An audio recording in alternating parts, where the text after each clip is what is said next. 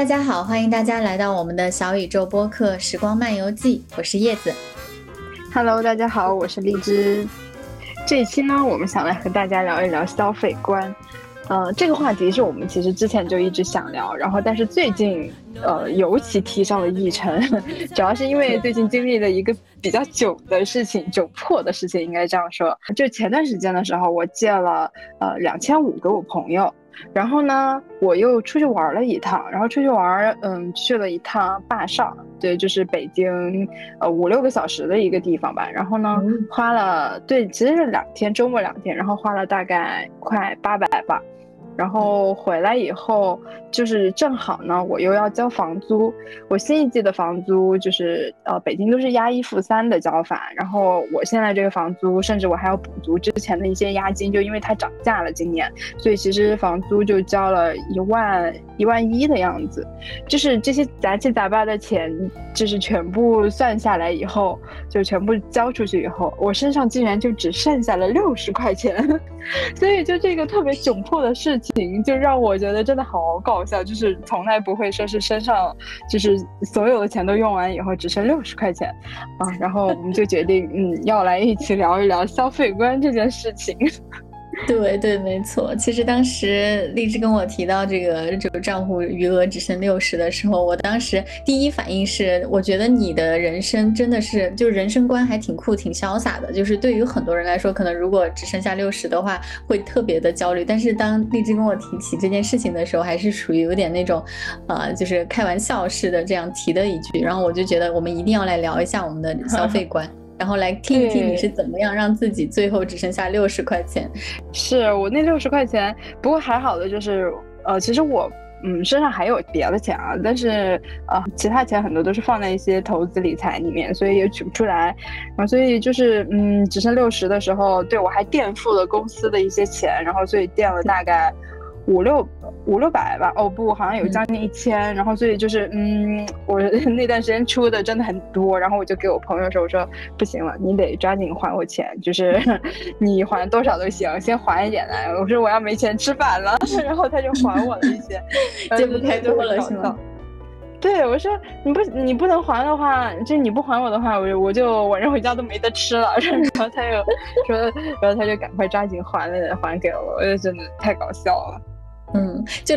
因为提到你在北京生活嘛，其实我也能想象，应该是就是各种消费也是挺贵的，毕竟是大都市嘛，哈。然后呢，我们也可以在聊这一期的前面，先大概就交代一下我们各自现在所在的城市的一个我们的收入，还有我们的消费，呃的一个大概的水平是怎么样的，然后让大家有一个初步的概念和感受。对，那我这边呢，就是我可以先从我分享起，我这边就是因为是在瑞典的第二大城市哥德堡，然后。我们这边的硕士文科生，呃，毕业，我这边也差不多毕业三到五年，差不多的工资就是两万。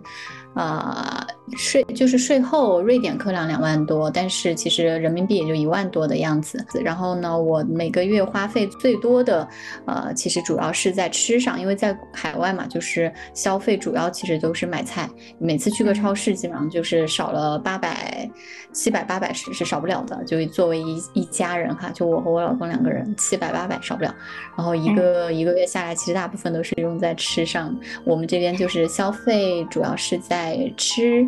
然后还有电费，最近可能因为呃能源危机嘛，导致涨价了的电费特别贵。对，然后交通费、油价也涨了，就就这三个是大头。然后另外可能还有一些房贷啊、车贷这些。对，这是我的一个现在的生活的一个总体的一个情况。不知道你那边就是入入入能不能付出这样子？我觉得还好吧，我觉得我每个月也都有结余，就是我的工资是十 K，就是一万多一点点吧。然后，呃，以税后我们交的五险一金都是，并不是按最高的标准啊，因为我知道就是在北京，如果是交到顶峰的话，呃，公积金都能交到七千多，就真的是羡慕。啊，对，然后我们对我们交不了这么多，然后所以其实我拿到手就能拿到。就是他交不了这么多，那我其实拿到手的钱就就会多一点，所以能拿到九千多。然后九千多，我其实每个月我的房租是两千八多一点吧，两千八的样子。但是我住的地段很好，虽然是老小区，但是我住的地段是非常好的地段，就是在北京的三环以内。然后我刚才也说，北京的房租是押一付三，那我可能就有一个月的工资，我会全部用来交房租，基本上。然后剩下的钱的话，就会呃，其他两个月可能会存一些，存一些，然后剩下的钱就。嗯，可能每个月会花个五六千、五千多，然后去吃、去玩，然后或者是去去买买一些东西。但其实我每个月我都我在回想我到底都花了些什么钱的时候，我也很茫然，因为我感觉 除了吃，我确实真的吃的挺好的以外，好像买东西我好像也没有买什么。然后每个月去参加活动，其实也就这么一两场、两三场，有些甚至也不需要花钱。我就感觉我的钱也真的不知道都花到哪去了，消费波波 买多了。哦，那并没有，就我很我喝奶茶也喝的比较少，对，也喝的比较少。然后所以我就觉得，嗯，就这样一算，也确实不知道自己钱花到哪儿去了。但是，嗯，他就真的是每个月起码五千是要花出去的，而且就是疫情隔离的那一段时间，我也花的并没有少，因为我有在上海的朋友就跟我说，因为他们那段时间隔离真的很。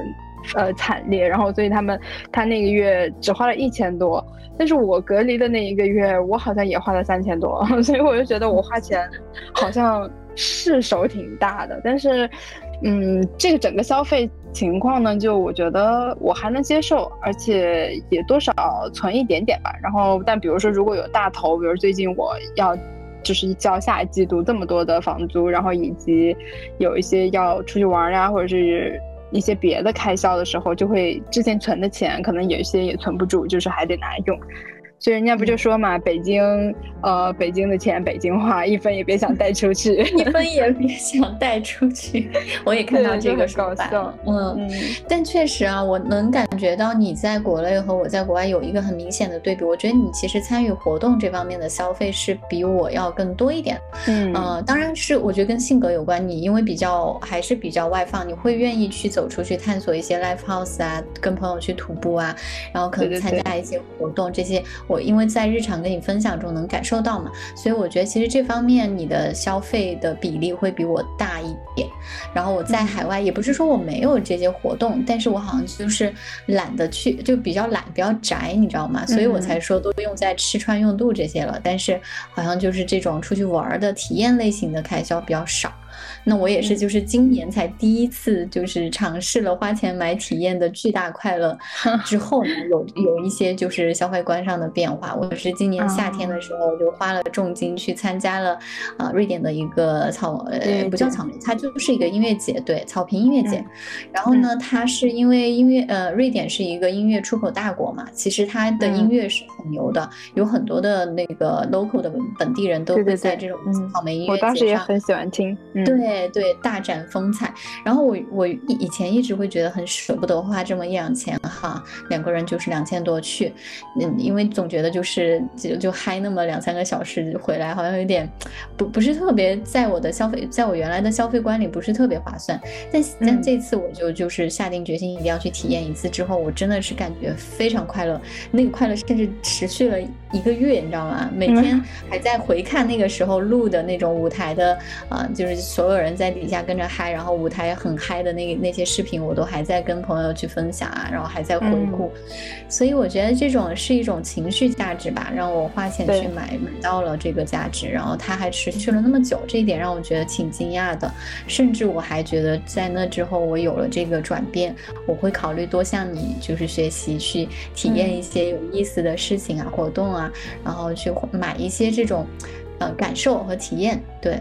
对，但是其实我也不会，对我也就是我在选择上面我也会考虑，就除非是这个。乐队或者是这个呃表演是我期待已久，特别想看。那它就是价值高达一千，我是愿意接受。但是其实平时我不会花这么多钱，就哪怕是一个演出或者是体验感非常好的，可能我也会嗯比较难去花这么多钱去体验，因为我总觉得还是会蛮贵的。呃，然后最近我不是前两天中秋去环球影城嘛，然后我们环球影城中秋的票是七百三，对，七百三好像，然后我们还是。在闲鱼上找了一个票，然后买的是六百八的票，其实我都觉得挺贵的。然后但是呃，因为平时的票的话，你在闲鱼上买可能就是四百八的样子。或者还更便宜，还三百多也有可能。对，然后中秋它就翻倍了。但是呢，我当时和我去那个朋友，他还想说要不要买优速通，就是如果呃排队很多的话，你就可以自己走快速通道，然后就可以去体验更多的项目。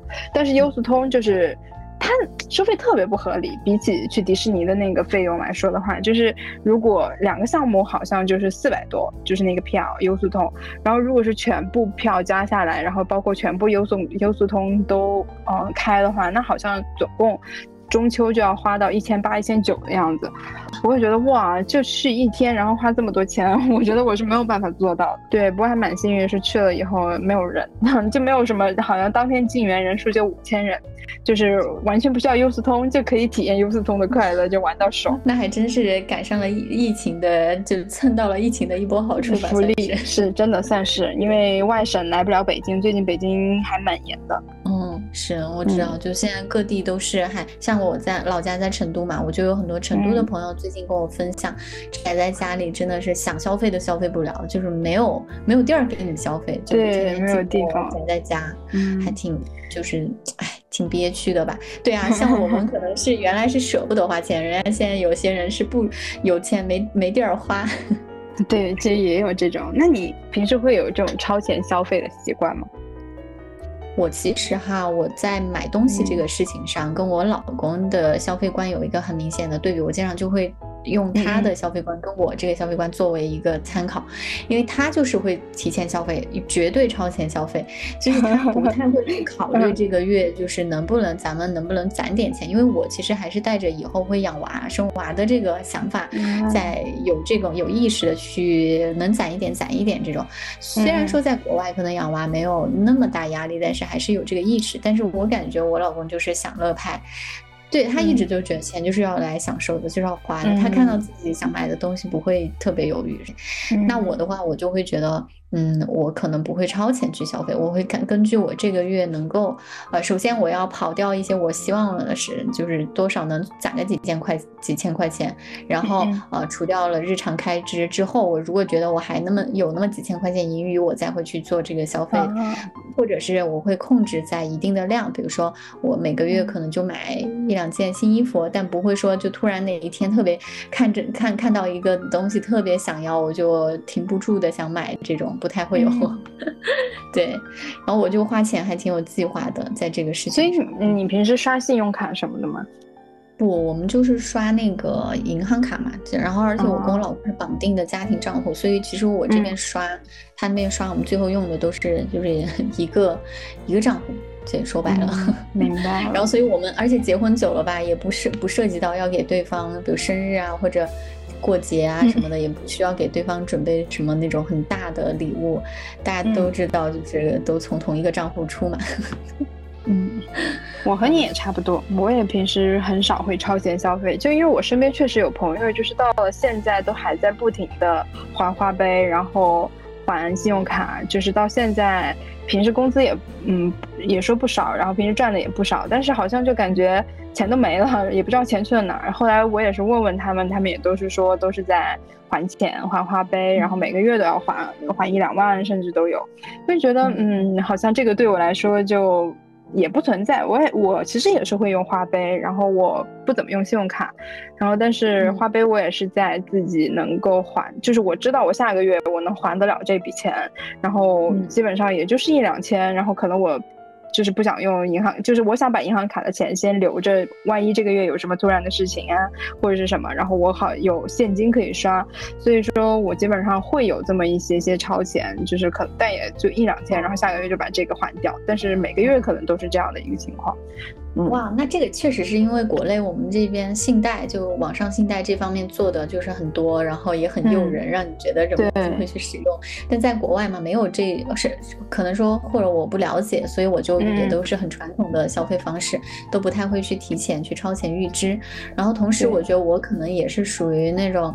嗯，怎么说？就是我会根据我的需要去消费。我一般是这样，比如说啊，我原来我就我我我对护肤这方面就很很很木讷，我不怎么看这些东西。最近呢，就是因为自己有了毛孔的问题，有了这个需要，然后我就开始刷小红书，小红书上就各种推荐，然后让我觉得，哎，要不要去，就是花个几百上千，反正我去对试试呀，也反正就是这个衰老也是一个不可逆的。如果现在还不去干预的话，以后会更加。的难处理，所以我就前几天花了七百多吧，去买了一瓶那个科颜氏的，就是早 C 晚 A，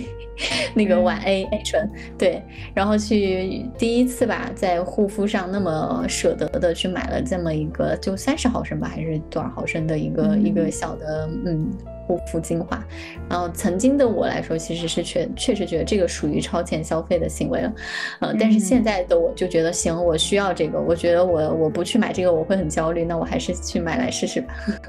对对对，这个倒是，嗯，如果让自己觉得焦虑，那就还是买了这个东西，要不然你就会一直想着它。嗯，没错。那那其实我觉得我们在这件事情上还是相对来说算是理智的，没有没有说到那种对，没有说到那种已经已经需要去欠贷都还不起的。对，因为现在这种真的很多。对，而且我爸也说，就是现在很多他们那边有很多案件，就都是呃年轻的这些还不起花呗啊，还不起这些贷款，然后被执行的。就很多，没错，嗯，我也会听到说这这方面的新闻啊，还有尤其是大学生信贷，一直以来都是很大的一个问题。对，你会平时有有自己的这种还贷压力吗？因为你不是买的有房子吗？有的，对，这个是我们俩现阶段的一个阶段性的呃差异。我就是呃来了瑞典两年以后吧，然后跟我老公相当于一起在现在在供一个房贷，一个房子，嗯，然后呢，这我们这个房贷大概。其实主要是还银行利息，因为在国外的话买房，它会比国内稍微轻松一点的点就在于，其实银行利息是低，呃是相对低的，所以其实也就几千，呃加上物业费，因为这边物业费很贵。嗯，每个月的物业费得也也得有个四五千，然后我我们可能就是贷款加物业费、电费啊这些东西全部包揽完的话，有一万多的样子，所以我们俩呃每个月会有一万多、一万五左右的这个还贷的压力。然后之前是没有，就相当于你的工资是拿去还。对对，其实就相当于是我的工资，我我这边的工资去还贷了，就没啥压力。但是呢，嗯，就是前段时间应该就是一一两三个月以前吧，我老公就突然产生了买车的这个想法。那买车这边其实也是贷款嘛，然后他也需要去向银行去提高我们的贷款来用这个部分买车，所以也是要还车贷。其实说白了，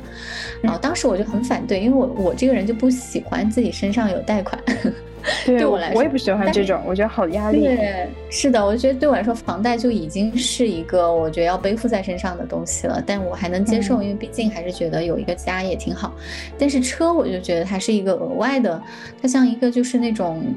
对我来说像是一个奢侈品一样的东西，它不是，它不属于必需品。毕竟我们还没有娃嘛，可能以后有娃了之后是需要的。但这件事情上，我就跟我老公有过很多的 battle，就相互的去 讨论了很多。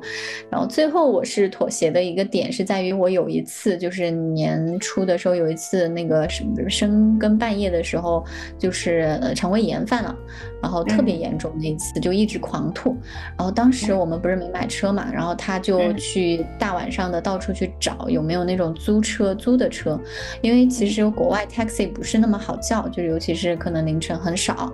然后呢，我们当时去找那个租车，真弄得特别折腾，然后同时又害怕我吐的东西把人家的那个租的车给弄脏，到时候还要赔。然后完了之后就反正各种担忧吧，最后还还各种要去找一些停车场。固定的停车场停，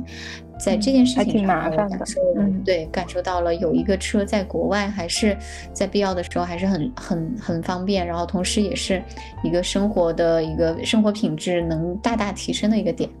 嗯，反正是那个事件之后我就妥协了，然后我们现在就是一个有房贷也也有车贷的两个小小两口了。倒是也挺好的，就很很现实，但是确实现实是吧？因为就因为我我就是一直也是我不太喜欢这种车贷房本，就是像你一样，可能也不喜欢一些莫名的压力压在身上那种。对，所以我也是对房子和车子就是保持着嗯不太必要的那种感觉，因为呃，比如说我虽然现在在北京，然后但是我并不知道下一步会去哪儿，然后我也不知道以后我是会在国内还是在国外，你就觉得你买一个房子来或者买一个车子来，它放在那儿，就是你之后还回不回去都是一个问题。所以我就觉得，嗯，其实租房子也有租房子的快乐，然后甚至也可以租车，有租车的快乐。嗯，可是会更自由哈。对你就会觉得，反正这些东西就是生不带来，死不带去，就是都是身外之物。这个东西我是可以不要的，嗯。但是就是最近我会觉得有一点的是，呃，可能因为我对北京也挺喜欢的，我就会觉得如果在北京有一个家，我是觉得会挺好。就是以后我哪怕去任何一个地方，然后我知道我在北京还有个家，呃，因为我感觉全国各地也是去了很多地方，然后好像能让我有这样想在这个城市有一个家的感觉的，嗯。我觉得北京倒是最近莫名让我有了这样的想法，但是因为之后肯定对还是会出去，然后所以我也不知道之后有什么样的打算，但是。嗯，反正最近有这个想法，就可能会看看有没有这样的机会。我能问你，就是北京是怎么样给你的这种归属感吗？其实这一点虽然我们之前聊天也聊过，但是我还挺好奇，就是当你开始想在一个城市买房了，我觉得这个是一个很重要的一个标志性的一个想法，就是代表你对这个城市真的有了一些归属感了。因为我觉得现在年轻人对于买房还是很谨慎的嘛，就是到底在哪儿安家要安在哪儿，那说明可能北京给你的感受是，比如说。基础设施配套啊，还有各种生活呀便利程度啊，还有很多都是让你觉得很棒的，是吗？嗯，我觉得就是当然，就比如说，呃，我现在来北京也才一年，而且我没有一些之前的学习或者是工作的基础，所以相对于来说，北京对我来说是比较新的城市，而且我也不能说是因为待了很多年，然后看到了北京好的一面、坏的一面，然后或者有很多的感受，这些对我来说都还没有，所以我对北京的感觉就是。单纯的就是喜欢，就是你觉得这个城市就是该你喜欢，就是该你有的那种归属感。我觉得很莫名啊，就可能我很早以前来北京的时候，当时可能只是来办签证或者是来旅游的时候，我就很喜欢北京。然后也是在这几年，就是兜兜转转，就呃一会儿去上海，一会儿去深圳或者广州，然后之前有一些旅游到其他城市的经历经历，然后我就觉得。嗯，好像这些比下来的话，如果问我之后想在哪个城市生活更多，可能我就会选北京。啊，其他城市我觉得你再去任何一个大城市，其实都大同小异。啊，然后但是北京它也有北京自己的文化。所以我还蛮喜欢的，对，而且当然，就你刚刚说到那些基础设施的配套，比如说医疗资源，它也是挺丰富的，嗯，然后但是比如说像有些就会说，那你会不会考虑什么学区房呀？然后以后小孩的教育资源，我我觉得这个东西不在我的考虑范围内。就是我有了小孩的话，我其实会更想带他去自然里面去生活，所以说我并不是觉得北京的教育资源有多好，然后让我想要。为孩子做打算，这个在我这里倒是不存在，而且以后，对，以后我觉得我还会出去，所以说呢，我只是觉得，呃，可以，比如说回来的时候，在北京有一个家的这种感觉，我觉得也挺好。嗯，这很莫名吧？就是你说贵阳才是我自己的根嘛，才是自己的家。可是我觉得我可能也是，你想十八岁的时候就离开了这个城市。反正我觉得我对贵阳就没有什么归属感，除了我喜欢的那些吃的，除了我爸妈、我的家人们在贵阳，我好像对这个城市就没有什么想法了。嗯，所以我就没有办法说是想要一一辈子留在贵阳那种想法，我就完全没有。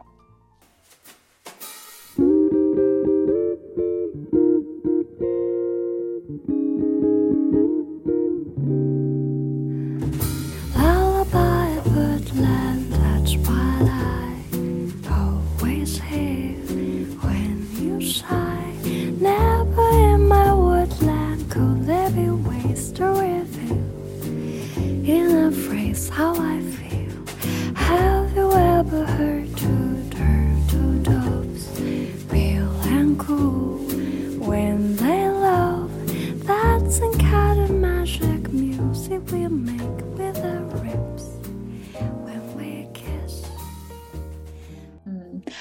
这个想法挺好的，因为我们最近也有一个同事从中国过来这边瑞典工作了嘛。他也跟我说他在深圳买了个房子，因为他也喜欢深圳，对那边有归属感。他虽然是四川人，对，但是曾经在深圳工作过一段时间，就决定在那边安家，然后买了个房子在那边。但是呢，他这次来哥德堡之后，我就问他是不是也要在这边买一个房，是不是需要把国内那个卖掉过来。他就说：‘不，不，不，不，不，他的，他一定要在国内留下一个房子’，就是在他的一。意识里面，这个固定资产留在国内还是很重要的。然后在这边，他宁愿如果就是买不了的话，租房都是 OK 的。对，所以我觉得这个倒是很有意思哈，就是大家其实内心还是会有一种固定资产能带给你一个安全感，然后同时它在哪儿的话，就意味着你你想要最后不管落叶归根，或者说你想要去那边有有一个家安在那儿的那种归属感在哪儿。然后你才会把固定资产放在那儿，对，就挺有意思的，嗯。然后就想，我觉得，嗯，你说，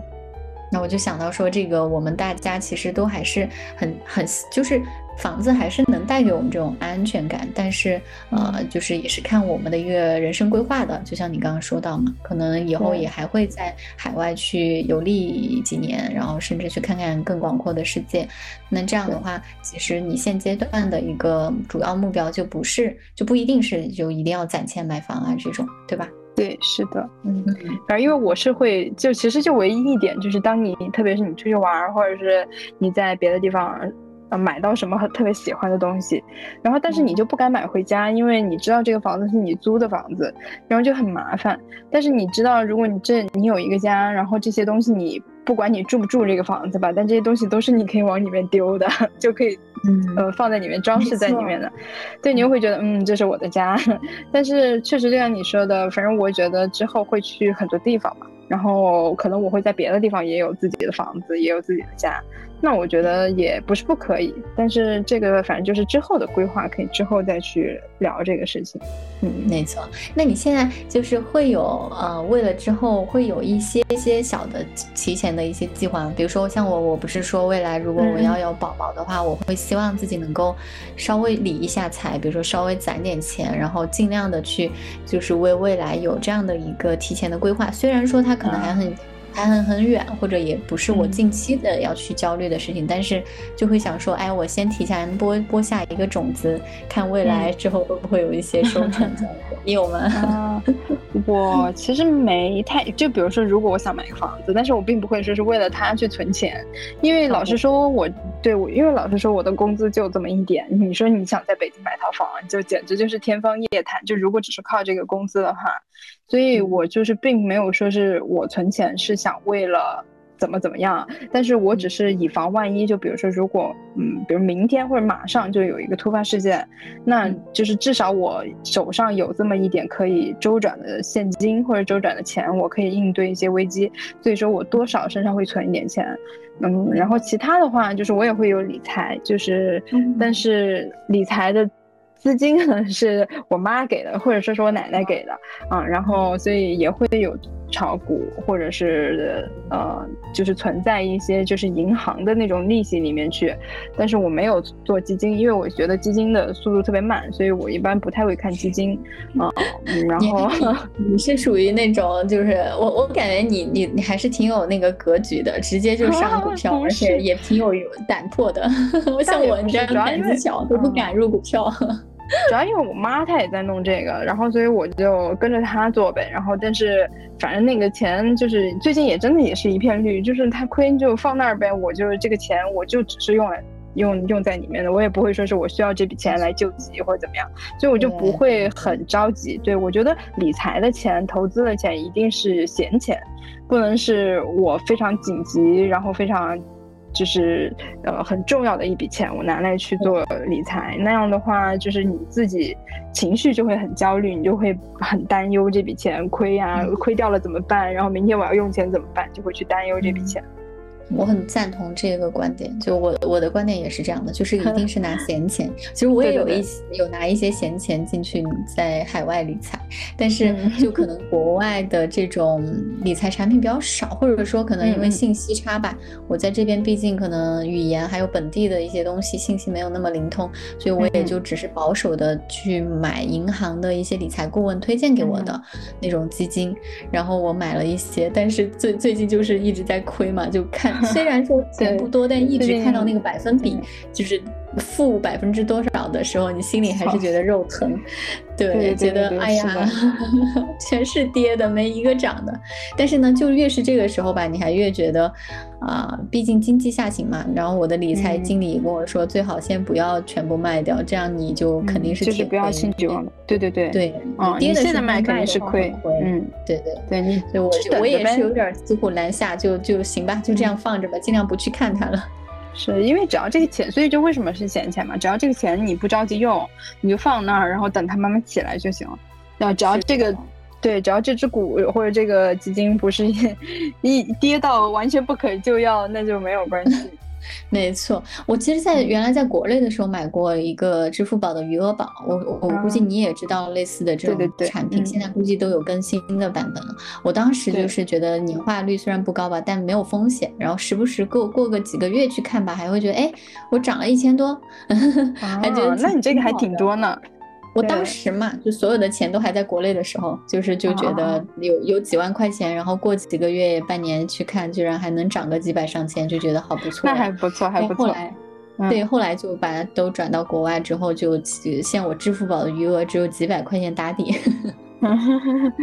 那你 你会买这种吗？像余额宝啊，什么什么各种？会啊，就我刚才说银行的这种嘛。但是，嗯，比如说我就会买招行的招招宝呀，然后还有，哦，我家那儿银行的一些这种，呃，季季宝，或者是就反正就季度的，或者是月的，因为这种月的一般都是随存随取嘛，就是你，呃，只要用你就可以取出来。然后季的话，可能就需要等一段时间你才可以取，反正就是。看钱的想要什么样的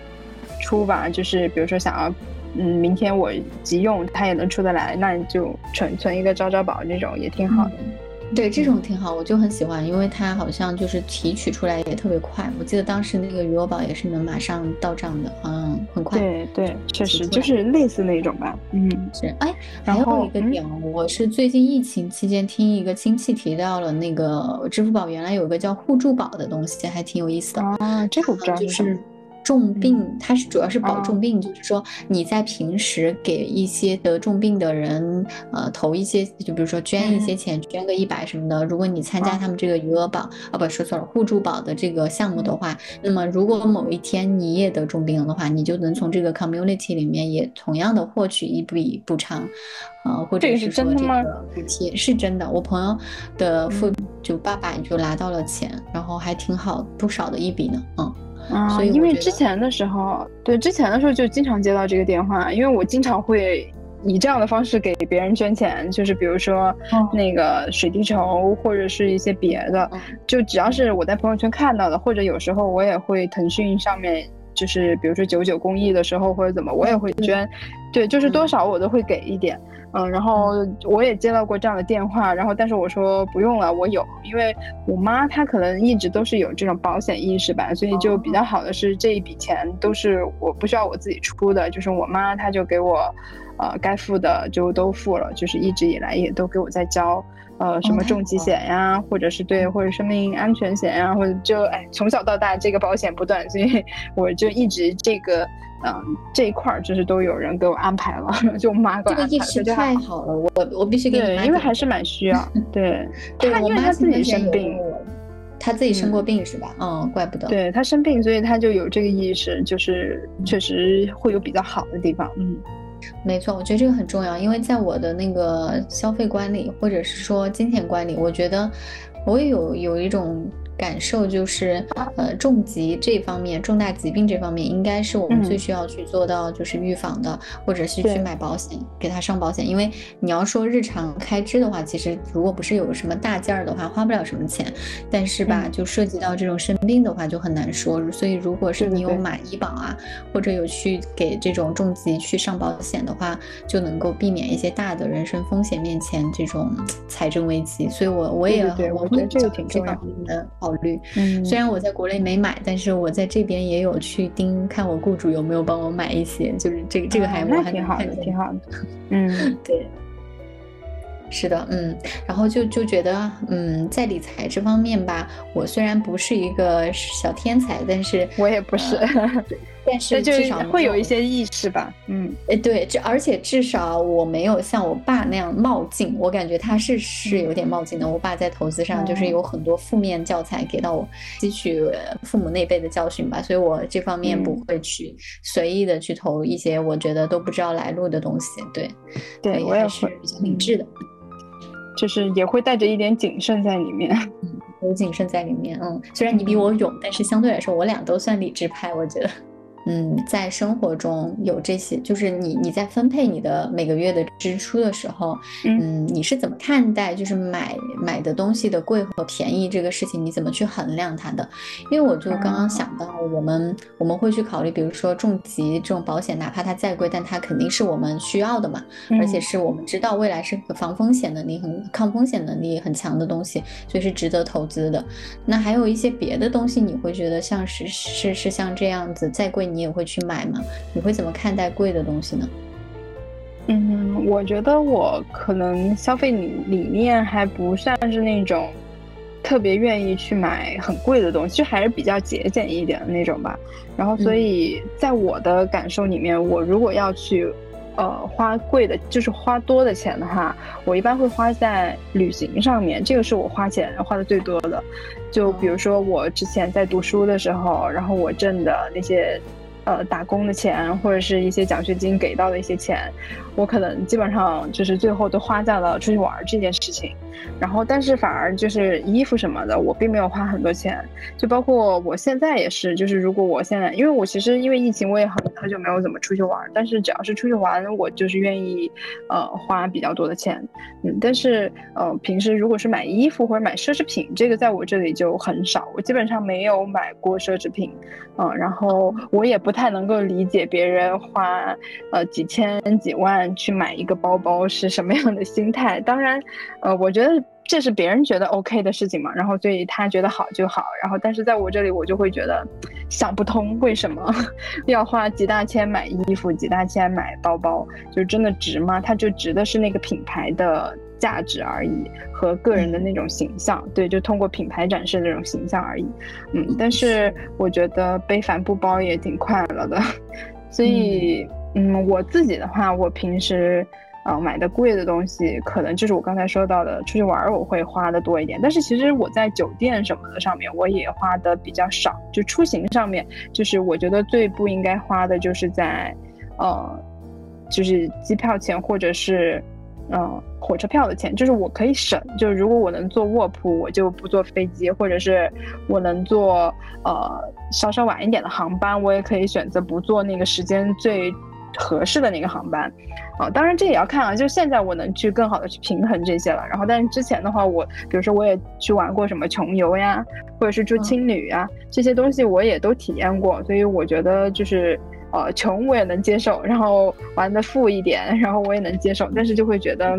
没必要吧，嗯，然后买衣服也是，就是我，我可能觉得，呃，我有一点太双子座吧，就是比如说今年我穿的衣服，可能明年我就不会想再穿这个衣服了，所以我觉得我没必要在衣服上面花很多的钱，因为这个东西，嗯，明年我说不定就不喜欢了。对对对，但是我如果是在衣服这一类的话，我会在鞋子上面稍稍花的贵一点，可能五百到一千都有可能。对，然后但是，嗯，衣服就是就穿在里面的，然后或者是大衣，就秋冬这种大衣、羽绒服，我会买贵的。然后其他的就是什么毛衣啊，或者是一些呃其他杂七杂八的小吊带儿啊什么的，我可能就会买便宜，就买好看，就买那个样式。然后明年这个东西不流行了，或者这个不喜欢了，我就不穿了，或者脏了我也就可以不要了，呃，就不会很心疼。嗯，虽然有些人推荐极简主义，并不太赞成大家去这样频繁的去换这些衣服，但是我觉得，呃，它确实也是我快乐的一个来源。嗯啊，然后还有其他的话，比如说护肤品或者是化妆品的话，化妆品我会买便宜的，但是护肤品我会买贵一点的，但也不会很贵，不会说是买那个南妹啊，或者是海南海南之谜，然后对，就不会去买这些特别贵的，因为我觉得没必要，什么 SK two 啊这些啊，但是我会以我呃现阶段的皮肤状态去买更合适我皮肤的一些护肤品，嗯。然后再有的话，我个人感觉，嗯，其他的我还是更多还是也是节俭吧。比如说香水，我会买我喜欢的，但是可能它也稍稍会贵一点点，但是也不会说是一年要频繁的换好几瓶，也是用完了才会买新的。然后还有可能前段时间我买了手表，那怎么样，它也是上了一千吧，就还是。呃，算是一个稍稍贵一点的消费，然后还有手机，我也其实也好几年没换了。但是这种电子产品的话，我会觉得要买就肯定是买最新的那一款啊。就这些上面我会有一个考虑，其他的嗯就还好吧。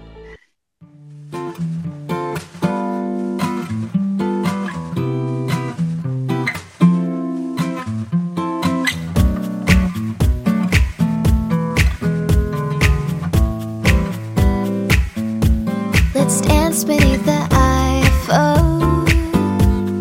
Let's wake up in Paris. I'll show you all the city lights, reflecting by the water side. 我是我是对于那些小众有设计感的东西，会有时候会很很感兴趣，而且会去跟他们买单。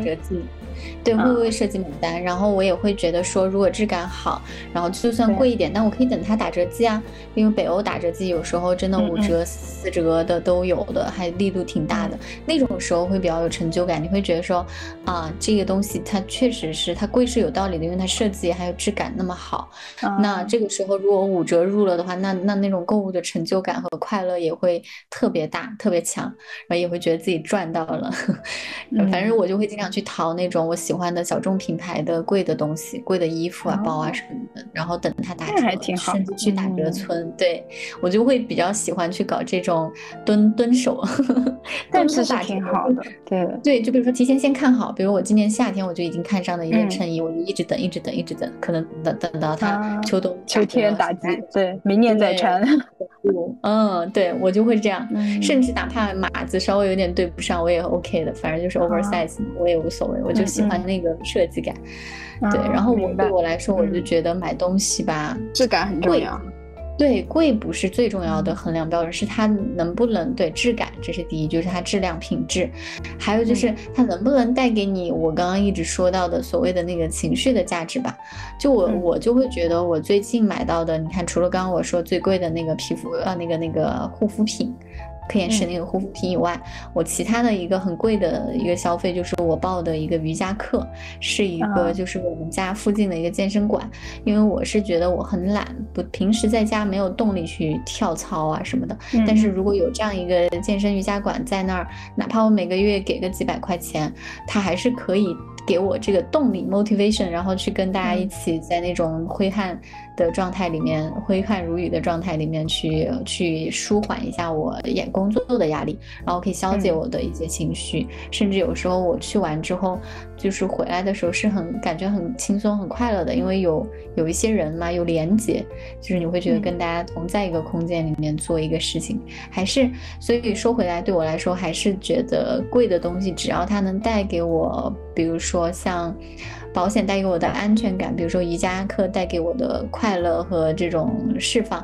或者是像买护肤品带给我的安慰，那我就会为了这些买单，哪怕它贵。对我就是这样的一个状态，所以我好像一直以来对于贵的评判标准是在它背后能提供给我的一个情感和情绪的感觉。对，是这样子的。我现在的感受是，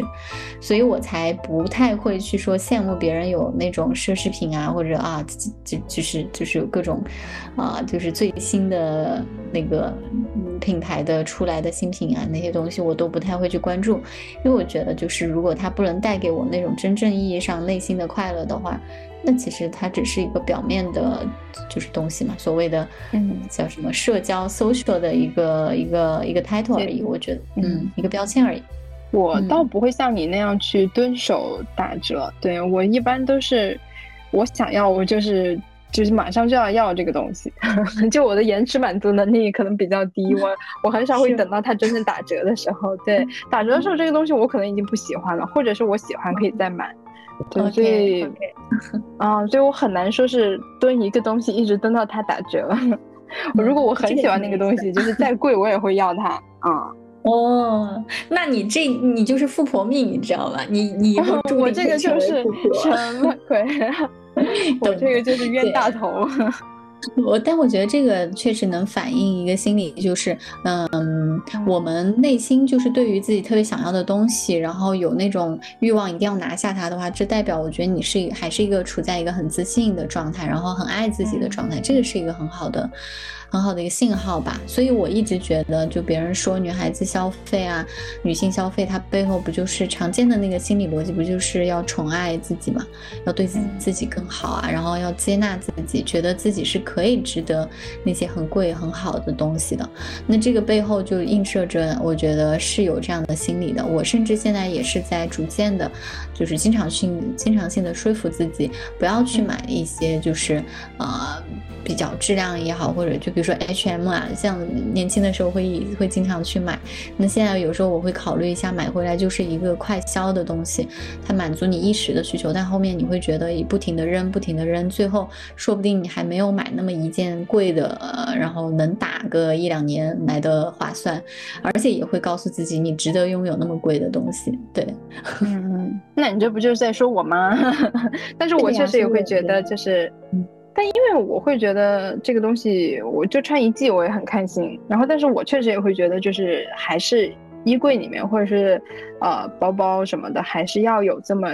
一两个能打的。就是当你出现出席一些重要场合的时候，确实这些东西你还是从品质就能看出你这个人的一些状态和品质嘛。所以就还是会要有这么几件扛打的东西。对，但是其他的我觉得就是怎么快乐怎么百搭就行了。对对对，是的，我觉得在买贵的东西这个上面，就是怎么开心怎么来，然后只要你能 off，你能还你还能支付得起，就说明你现阶段是可以拥有它的，它它是值得被你拥有的。对对，没错。就聊到刚刚说买这个贵的东西嘛，就让我想到了我我其实，在消费这个话题上一直绕不开的一个议题，就是我跟我原生我的原生家庭，我的爸妈带给我的影响。就是就是家庭对我们消费观的影响呗。对对对，因为我觉得对我影响是很明显的，因为。当我在舍不得买那些贵的东西的一瞬间，那我想到的是什么呢？我总是会想到的就是我妈从小就是抠抠搜搜，然后特别的节省，就为了让我们能够就是多攒点钱，多存点钱啊，或者是希望我们能够给我的教育也好，或者是给，反正就就从小我就感觉我爸妈就就是就会抑制我去买我想要的东西，尽量的告诉我说啊家里不富裕，即使到后。后面就是家里已经 OK 的时候，他还是说，哎，多多存点钱。哎，我觉得我家也是这样。对吧？就是还要还要还要指望养老，还要养老呢，还有什么的？反正就是总觉得一定要为以后做好万全的筹备准备，才可以有安全感。我觉得我妈就是那种一定要要要赚很多钱才会有安全感的，要攒很多钱，存很多钱才有。我家倒好像不是这样，但反正也是会让你觉得就是抠抠搜搜的，就是对，嗯，我妈特别喜欢跟我算账，然后她就是经常会。呃，比如说这个月，然后哪些钱出在了哪些地方，然后哪些地方花了特别多的钱，然后就让我就觉得，呃，超出，因为我爸妈工资是多少，我大概是知道的，对，所以我就觉得啊，这个钱已经超出了他们的工资，然后呃，我们又没有什么其他的收入或怎么样的，我就觉得啊，好紧张，好有压力。就其实这个事情根本不需要我去担忧，因为爸妈他会解决，他你只要有这口饭吃就可以了。特别是以前读书的时候，但是他这样在我旁边算这些的时候，就会让我觉得哦，好紧张哦，然后我就根本不敢去找他们要什么新的东西。我以前就是。对我以前特别想买一些什么新的东西，或者是甚至我想买一本书的时候，我给他们讲这个事情，我都会觉得很紧张。我就觉得找他们要钱，额外的勇气。对我就会要再就是寻思好多遍，然后再想怎么怎么办，我怎么才能给他们说我要去学校要交这笔钱，然后我要要这笔钱，然后我就觉得哇，好紧张啊！就是，但是。嗯，但是没有办法，就最后你憋了几天这个东西，你还是得开口，所以我就觉得好丢脸。就特别是我出出国读书的时候，因为花的钱其实也不少嘛，嗯，然后就是到了我妈是好像是先给了我第一年的费用，然后呃等到第二年的时候再给我第二年的费用。我我其实也记不太清了，但好像是这样，或者是交学费的时候，然后再给我学费。然后我就觉得找他要钱，然后还要这么多，我就好紧张啊，就是特别不好意思。呃，甚至还会有一点罪恶感，我不知道愧疚，对罪恶感，有有有有有罪恶感，就会觉得啊，你凭什么你要去花这么多钱？对，是的呀。而且现在，比如说，如果你过得太好，你用的吃穿用度都特别，对对对，觉得你要花一些大大大价钱去买的一些东西的时候，你就会想啊，我父母他们都还在，就生活的还是比较清贵 节俭的，对啊，那那你这样是不是就不太好？你甚至都会有一种他们过得，他们都还在。也不说吃苦，但是说他们都还在过着节俭生活，那我这样太享受生活是不是不太好？我怎么能安安心去做这个事情？所以就是会有这种嗯 guilty 愧疚感，嗯是有的，嗯。而且我觉得他们那个年代吧，就是因为有过物质匮乏嘛，所以他们这种物质匮乏的记忆好像是深深的根植在那个记忆里面了，而很难拔出。就算他们后面像我爸妈他们到我读高中那会儿就已经还算比较。不说中产，还当时可能还没到中产，但是感觉已经是那种就是能，呃，能有一些小康家庭，对，已经小康了吧？对。但是那个时候，我觉得他们还是惴惴不安，还是觉得就是总是害怕会会有一些变化呀，然后总是不敢。我觉得我家好像还好，嗯嗯。他们都不怎么出去玩啊，旅游啊什么，这一点我就很不能理解。我经常就是想，恨不得就是帮他们远程订一个酒店旅行，然后让他们直接飞过去玩，他们也是很反对的那种。他嗯，当然这也就这里还对还不太一样，对，因为我爸妈就是。他们并不会，我爸他就是那种，就是呃，可能有点像你刚才说你老公啊，就是有钱就花钱呗，就是想干嘛就干嘛。然后我爸也特别大方，就是平时零花钱就只要我在身边啊，就是我零花钱基本上都是我爸给。可是，呃，我离开远了，那我零花钱我爸就给不了我啥，而且我爸他平时也要上交钱给我妈，就是他自己也没多少钱，然后他还要给我钱，我就觉得好羞涩呀，就是你自己够用吗？你还给我钱？然后，然后我爸就是你开心你就用啊，然后你开心你就买呀，就是你想要你就要，然后我妈她就会。呃，比较抠，他就会觉得啊，这个东西你真的有必要买吗？就是这个东西你真的有必要去花这个钱吗？你省一点也可以买到，也可以省一点啊，就是要有这种存钱意识。他也经常会跟我说，但是我妈呢，她也会给我造成一种。就是误差，就是有时候他会让我觉得我们家家庭条件特别好，就是比如说想出去玩，然后就出去玩了。然后因为我妈她其实也挺喜欢旅行的，就甚至什么土耳其啊、日本啊这些我都没有去过，台湾这些我都没有去过，她都已经去过了。所以我觉得，嗯，她就有时候给我造成的这种误差，就让我觉得啊，好像我家挺有钱的呀，就想去玩也可以去玩，想买衣服也可以买好多好多件，几千块钱的也都可以。嗯，然后但是有时候他又开始给我算钱，然后或者是他就他不是算我的钱啊，他是在算他最近花的钱或者家庭支出，然后就会让我好紧张，我就觉得，嗯，家里面怎么好像又感觉没钱呢？然后 好紧张，好紧张，好紧张，我就不不敢花钱，不敢花钱，不敢花钱，就很好笑。对，我觉得他在他们在意的事情上，看来还是还是舍得花钱。就像我们刚聊的，每个人可能那个点就不太一样。有的人是在吃穿用，有的人是在体验玩旅行这种。可能你妈就是在这方面也是给了你这个基因，就你们俩都是自由的灵魂，都是渴望自由的灵魂。是的，浪的，你知道吗？我爸就 羡慕我们说：“哎呀，你看你和你妈都去过好多这个地方那个地方，我哪儿都没去。”我是：“谁叫你每次一到过节你就只想去那几个地方？”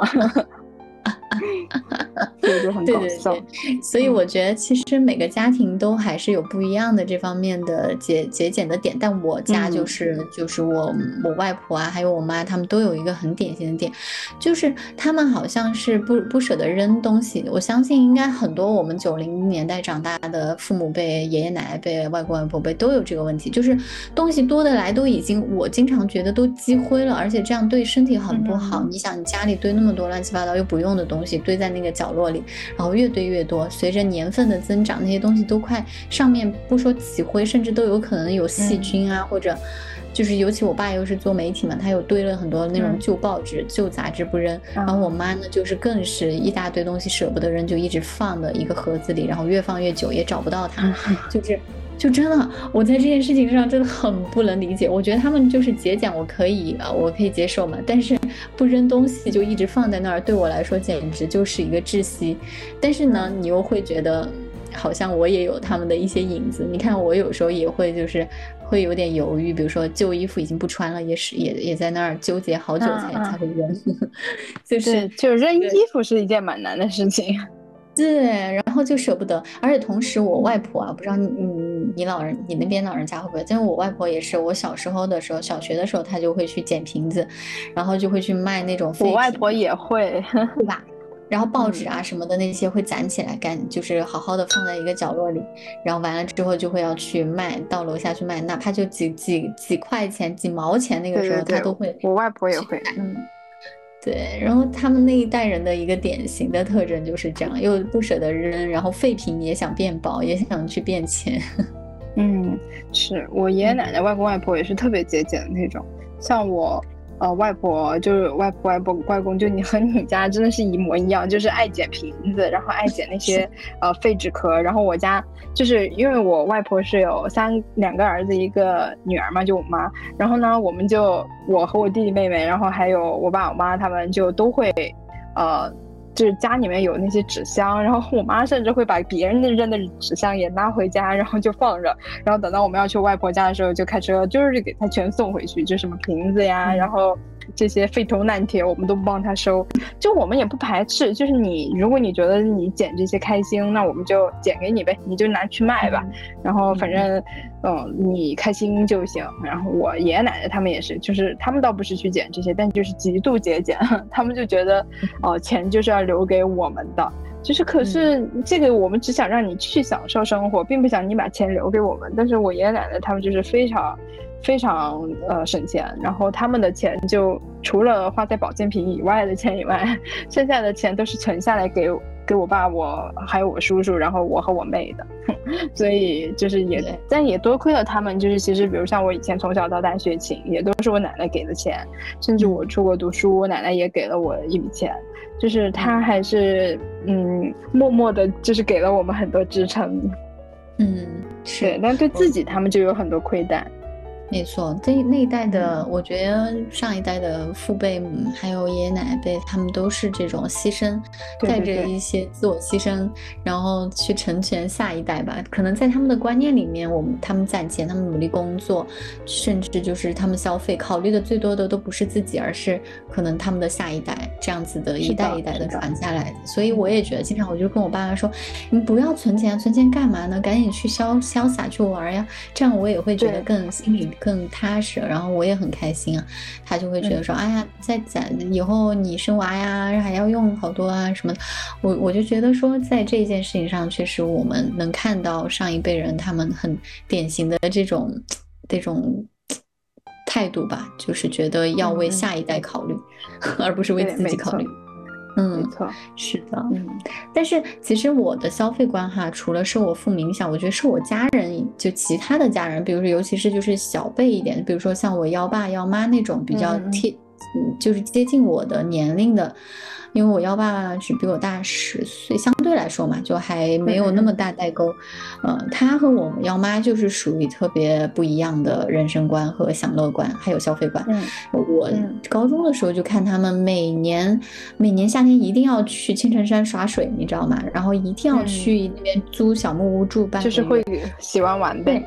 对对对，然后带消费在这些上吃，对吃各种吃遍全球的，呃，没有全球那么夸张，在全国 各各地的美食，然后带我妹妹见世面。我当时我就特别的受感触，我甚至有时候就是等我上研究生的时候，我妹妹当时还在读高中，啊不对，小学吧，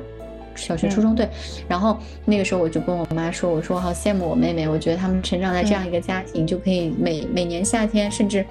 每个周末都可以在不同的地方去去体验生活，然后去见世面，然后去感受一些。就所以，我感觉我妹妹是一个很有灵性的人，然后同时她也很机灵，嗯，然后有感感觉情商也很高，因为她妈妈爸爸经常带她出去玩，然后跟各种各样的叔叔阿姨玩。所以我觉得其实这个也是一个这个消费吧，它跟就是单纯的放在小孩的教育，就不断的让他去读书是很不一样的一条路。我觉得他们的那个观念是。一定要带孩子去体验，然后要去让他见更广阔的世界。这个这些观念也也在影响着我，包括我后面就是有去广州读研，也认识了很多类似这样的一些观念的呃。呃，上一辈吧，也算是上一辈吧，但是可能是我我老师的一些朋友，我的导师的一些朋友，他们就是很强调那个品生活品质，然后对待孩子的教育和对待自己都是呃不会有牺牲感的，就是说他孩子可以给他提供很好的生活，但我自己也不能亏待我自己。对，然后他没有带任何牺牲感，在在任何的关系里面，就是想要就去要，就得就去拿，就去感受，就是消费，对，所以就还挺好的。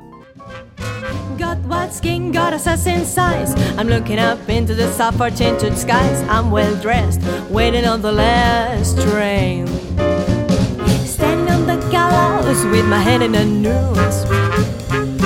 Any minute I'm expecting I'll have to break crazy and times are strange. I locked and died, I'm out of range. I used to care, but things have changed.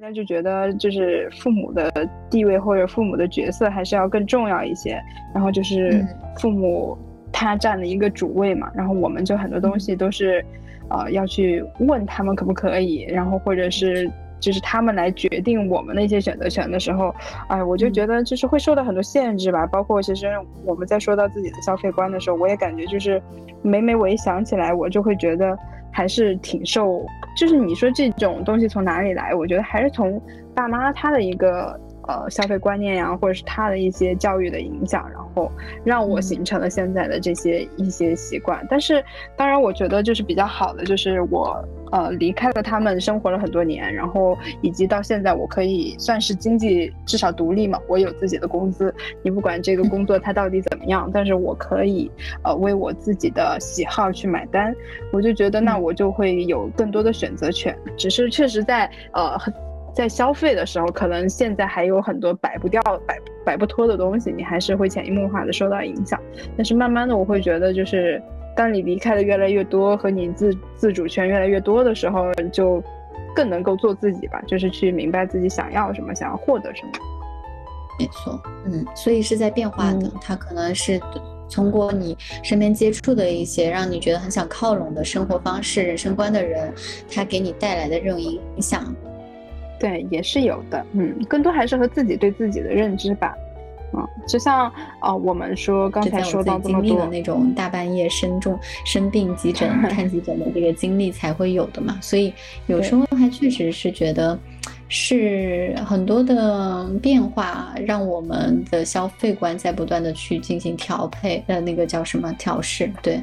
对，就像我们刚才说，呃，那些什么买房子呀，或者是每个人这种价值观，呃，就是有一些人，就我们以前总会觉得三十而立，好像是到了三十岁你就要有车有房，然后事业有成，家庭有成。可是，嗯，我记得我忘记在哪看到，就说其实三十而立更多的只是你精神要独立，然后经济要独立，就在这个阶段你就可以去。呃，实现你自己的价值，或者是你想要去为你自己的生活去买单的这种，而并不是用一堆就是房子呀、车子呀，然后 婚姻给自己很多的枷锁，然后让自己生活的很累。嗯，我很同意。我觉得尤其是，这些年吧，我觉得疫情后，很多人对于自己的人生和消费都会有一些反思。因为当你发现有些最重要的体验反而不是钱能够买来的，而且有时候就是你最珍贵的生活中最珍贵的那些东西，你的自信，你对生活的满意是不需要一定要用钱才才可以获得的。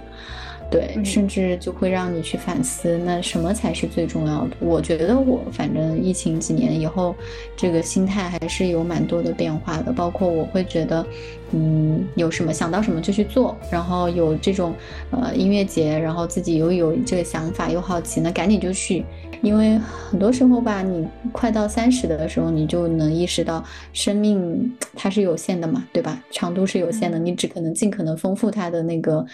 丰富它的这个过程。我是这样子觉得的，所以你要去舍得去感受、去体验、去疯、去。嗯，创造一些东西。嗯，我反正在这个过程中，我自己有过很多的想法的变化。我我不知道你有没有啊？就是疫情之后，呃，包括在这个过程中，你自己有没有一些呃，不管是人生嘛，因为你想人生，我们看待人生和我们去消费其实是有很紧密的联系的，对吧？但是我觉得疫情好像对我带来的影响也没有很大，但是。嗯，隔离的那一段时间，我确实会买很多吃的，就是大家都说要囤嘛，然后那我也囤，但是我觉得这个东西其实它并不是很适合我，以至于我那段时间疯狂的买买买，囤了一堆吃的，然后甚至自己就吃吃吃还长胖，所以我觉得我宁愿饿饿着，我觉得好像也没必要非要囤东西，我就觉得它好像会给大家的感觉就是，呃。处在一种紧张的状态中，就谁知道你明天是被封控了还是被怎么样了？然后你就觉得好像我需要提前去储存一些东西。你说这个在除了在饥荒年代，大家谁现在听来都觉得好不可思议，就是我居然冰箱里面要随时囤着东西，我居然要囤着一些什么方便面呀，或者是一些干粮，然后以防万一。就是这个在。至少在去年，大家听来都是觉得挺不可思议的事情，但是也是从今年上海开始，就甚至买冰箱，然后或者是买一些呃更多的储物柜，然后来囤吃的，对，都成了一件好像习以为常的事情。可是我就觉得这个东西就是真的有必要吗？以及它真的是一个非常重要的事情吗？好像也未必。而且我觉得。嗯，确实可能疫情会让我们更珍惜当下吧，就是因为你不好说明天会是一个怎么样的情况，甚至人家也说，呃，说不定今年是未来十年中最好的一年。那你不知道，对你不知道未来你的经济状况会怎么样，然后你的整个体验感或者是人生。会经历什么样的变故，那你就只能说是我珍惜当下。你不可能说我现在要为我的七十岁开始存钱，谁知道货币会不会贬值？所以我觉得没有必要去想这么多未来的事情，你就考虑当下，就是明天你想要干什么，今天你想你过得开不开心。而且我记得当时也是隔离的时候，就是正好看十三幺，他就里面的那位葛兆光先生他就说，他说。呃，疫情之后，人们的生活方式有可能是会变得更讲究，啊，因为嗯，可能大家被隔关的时间太长了，然后出来以后反而会更想去体验好的生，体验一些不一样的生活，然后去旅行，或者是想要穿更漂亮的衣服，因为你隔离在家穿了好看衣服也没用，所以你可能就会想要梳妆打扮，然后去见更呃去见喜欢的人，嗯，就可能会变得更讲究，也会更珍惜当下吧，嗯。你这个说的很好，我觉得对我来说也是这样子，就活在当下，更珍惜呃你可以利用的时间，然后你会觉得不想把一些时间和金钱浪费在不值得的事情和人身上。对对，就在这个事情，嗯，在这个事情上有更明确的认知了，然后不管你的人生观、消费观都开始走向了一个更清晰的方向，然后你更知道自己要什么不要什么，甚至还会去做一些断舍离。我觉得这也是很有意思的。疫情带给我的一个变化，嗯，对，所以其实我们真的，就我们两个还算是，可能也是为什么让我们走到一起，也是我们的消费观，然后我们的价值观是差不多的。虽然我身边也有，就是嗯，比我更有钱的，然后大家也是能成为好朋友，但你总归还是觉得大家的消费观和内心的价值观是有不同的。所以我觉得可能也正因为我们相似，然后我们才有更多的话题可以聊，然后也是。嗯，虽然会有一些不同的阶段吧，比如说你已经有车有房，然后我好像还一无所有，但是我们至少精神上面是富足的，嗯，而且也会对未来有更多的期许，也愿意把，呃，一些钱花在一些精精神的提高上面去。我觉得这些都挺好的，自我成长，对，是的，嗯嗯。所以今天跟大家分享这一期，也是主要是跟大家聊聊我们在生活中怎么去看待我们就是日常的消费带给我们的一些思考。呃，尤其是我觉得在这个过程中吧，你可以去梳理你自己啊，你知道你你自己的金钱和你的时间、你的精力都放在了哪里，然后其实它很大程度上能代表你现阶段的一个状态，其实还挺有意思的一个反思。嗯，然后我也是带着这种希望，希望自己以后可以。更多的去花钱买体验、买快乐，然后让自己更自信、更宠爱自己。然后，对我觉得爱自己吧，这个是我今天想要去，呃，就是做的一个总结。我不知道荔枝还有没有什么想补充的？嗯，也没有什么要补充的。我觉得虽然是我们两个琐碎的分享我们个人的消费观，但是也确实能够让大家去想想自己平时是怎样的消费观。可能有比我们更好的，也有比我们。可能欠欠缺一点的，但是我觉得每个人的人生观、消费观一定哦，每个人的消费观一定是和他的人生观是挂对等的。就是你看看，可以去思考一下你的钱花在了哪里，然后也可以看看你对什么更感兴趣，说不定就找到了你人生的意义。没错，嗯，好的，那我们这一期就这样。嗯，行，那我们就下期见。好，下期见吧。拜拜，拜拜。